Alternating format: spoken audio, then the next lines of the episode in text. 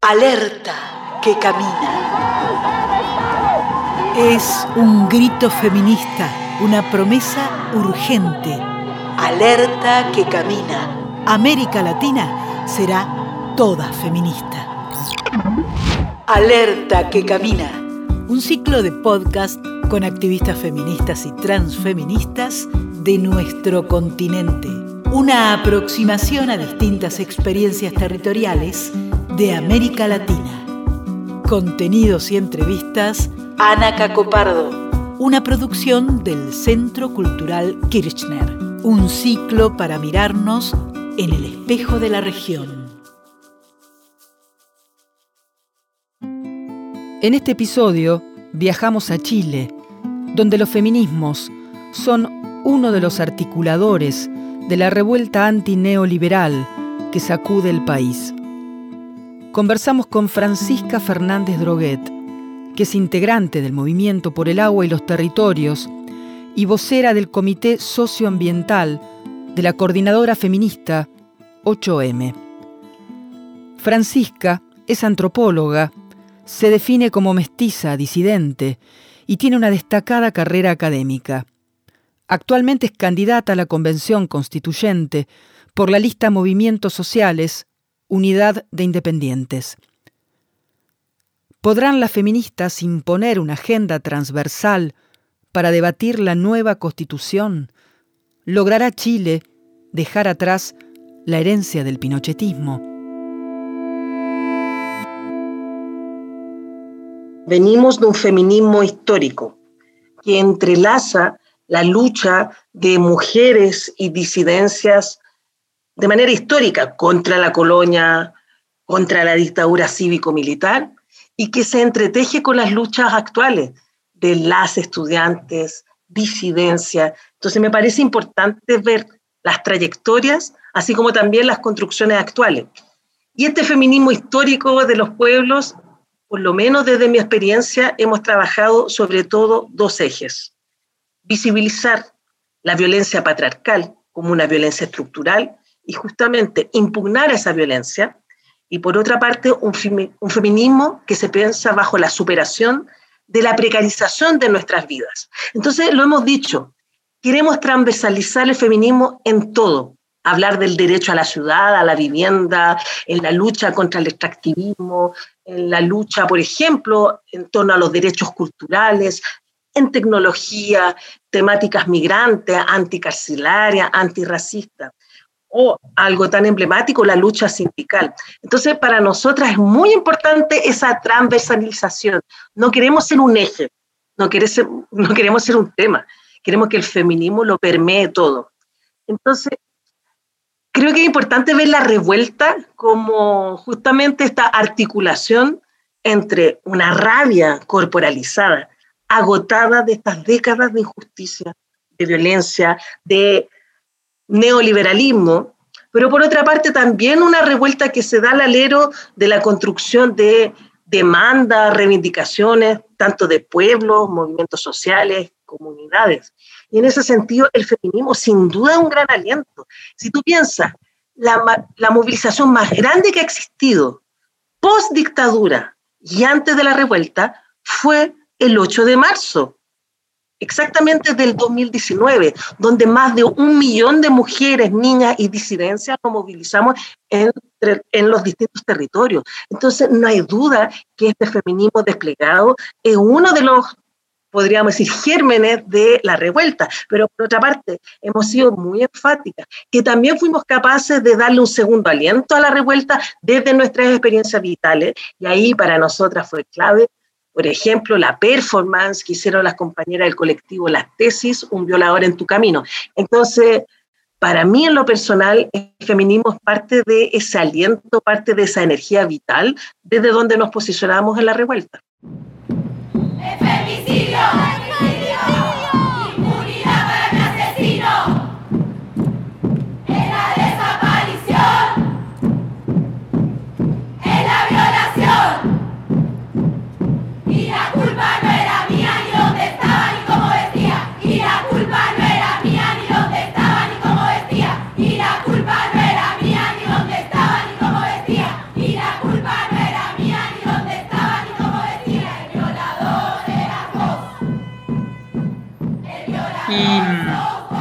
¿Y el miedo? ¿Qué pasó con el miedo? Con ese miedo que pareció condicionar a la sociedad chilena y a tu generación fuertemente, ¿no? Tú que eres, podríamos decir, la generación del, del, medio, ¿no? La generación de los padres, de las madres, de los pibes, de los cabros que han salido a pedirlo todo.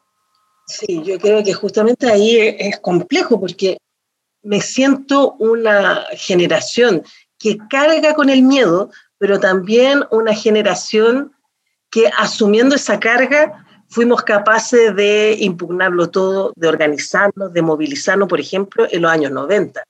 Sin embargo, nosotras somos una generación que vivimos esa contradicción, pero la y los estudiantes no tienen miedo. De hecho, una de las consignas que había tanto en Chile como después se generó en Perú, no tenemos miedo. Creo que algo que constantemente se estaba repitiendo.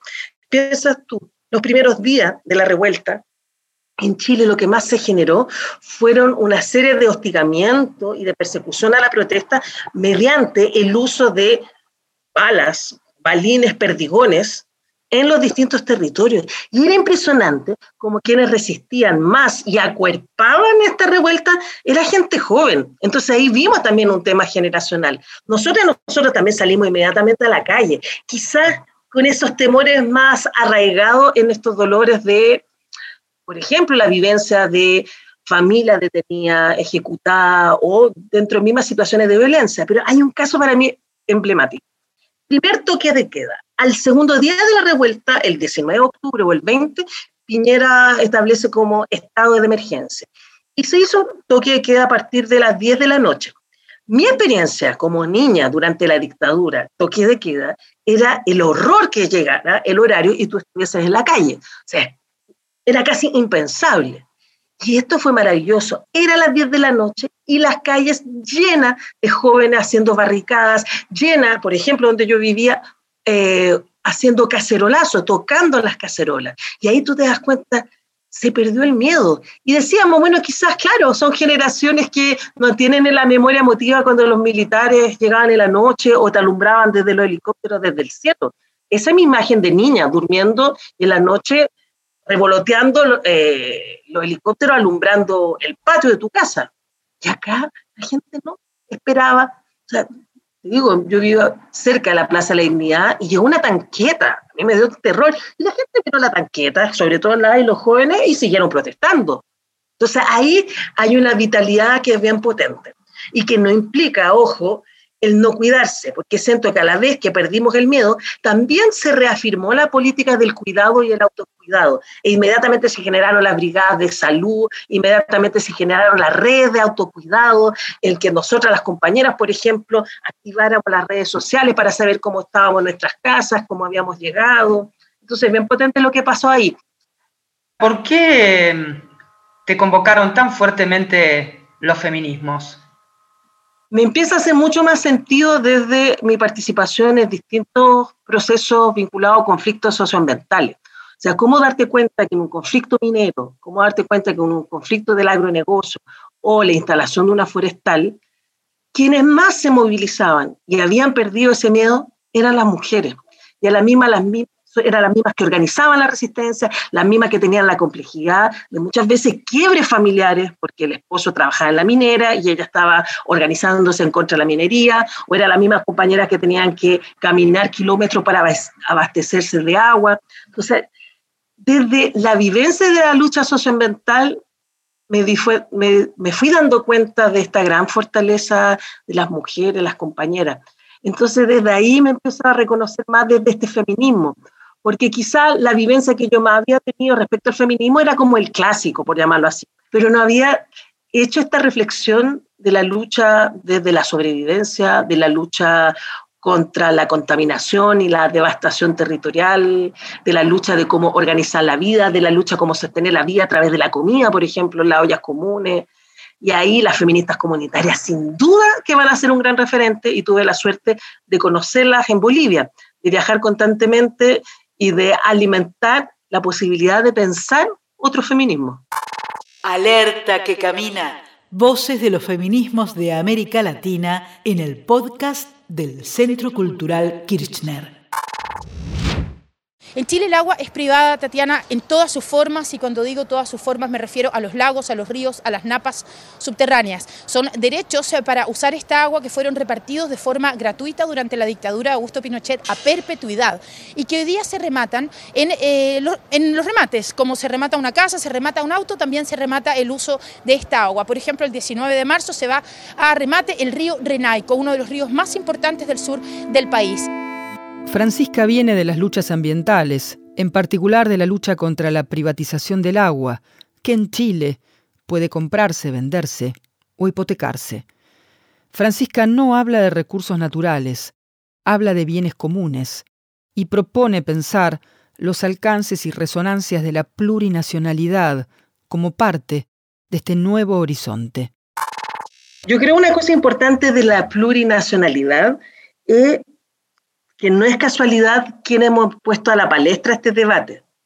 Desde los pueblos originarios y afro, sobre todo el pueblo mapuche, pero también el pueblo aymara, desde la lucha socioambiental, entender que no es una lucha en clave nacionalista, ni que queremos recuperar los recursos naturales, ni nacionalizar, sino desde la gestión comunitaria de los bienes comunes con las prácticas ancestrales, y tercero, desde el feminismo, pero no cualquier feminismo, sino este feminismo de los pueblos.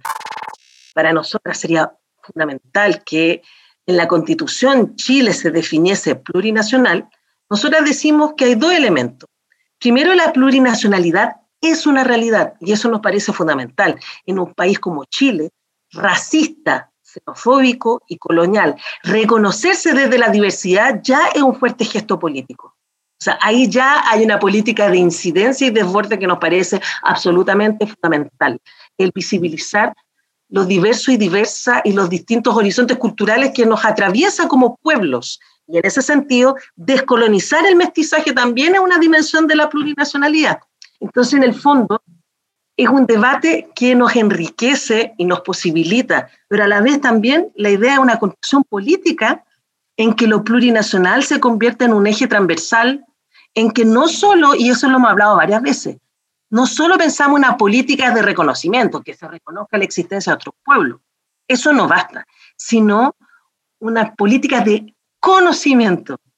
Por ejemplo, políticas plurilingüísticas. Entonces, la plurinacionalidad es pensarnos desde estos cruces, es pensarnos desde las articulaciones y generar una política desde ese lugar de cruce.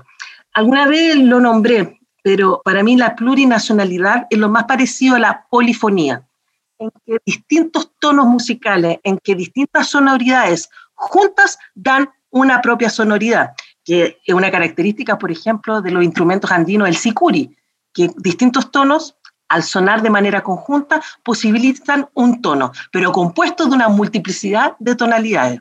Entonces yo creo que es bonito pensar la plurinacionalidad como polifonía.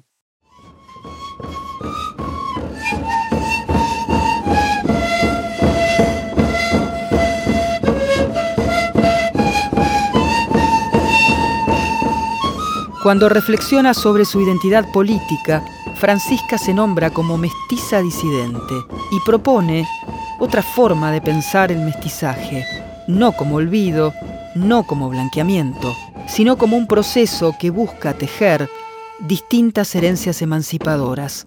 Una de las cosas importantes que hemos conversado entre muchas y muchos es que la posibilidad de pensar un mestizaje disidente tiene dos elementos. Primero, descolonizar el mestizaje, pero por otra parte, el reconocerse como parte de tu trayectoria e historia de vida dentro del proceso de mestizaje.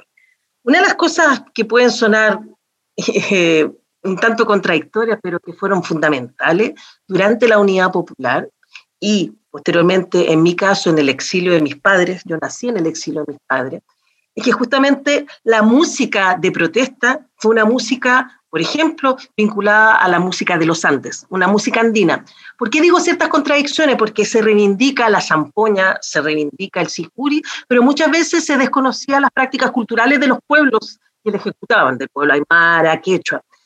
Pero se va generando una sensibilidad. Y en mi caso particular, además, en el lugar de exilio, en París, Francia, convivimos de muy pequeña con amigas, amigos de Bolivia, de Perú, de otras partes también del mundo, México, compañeras y compañeros de África.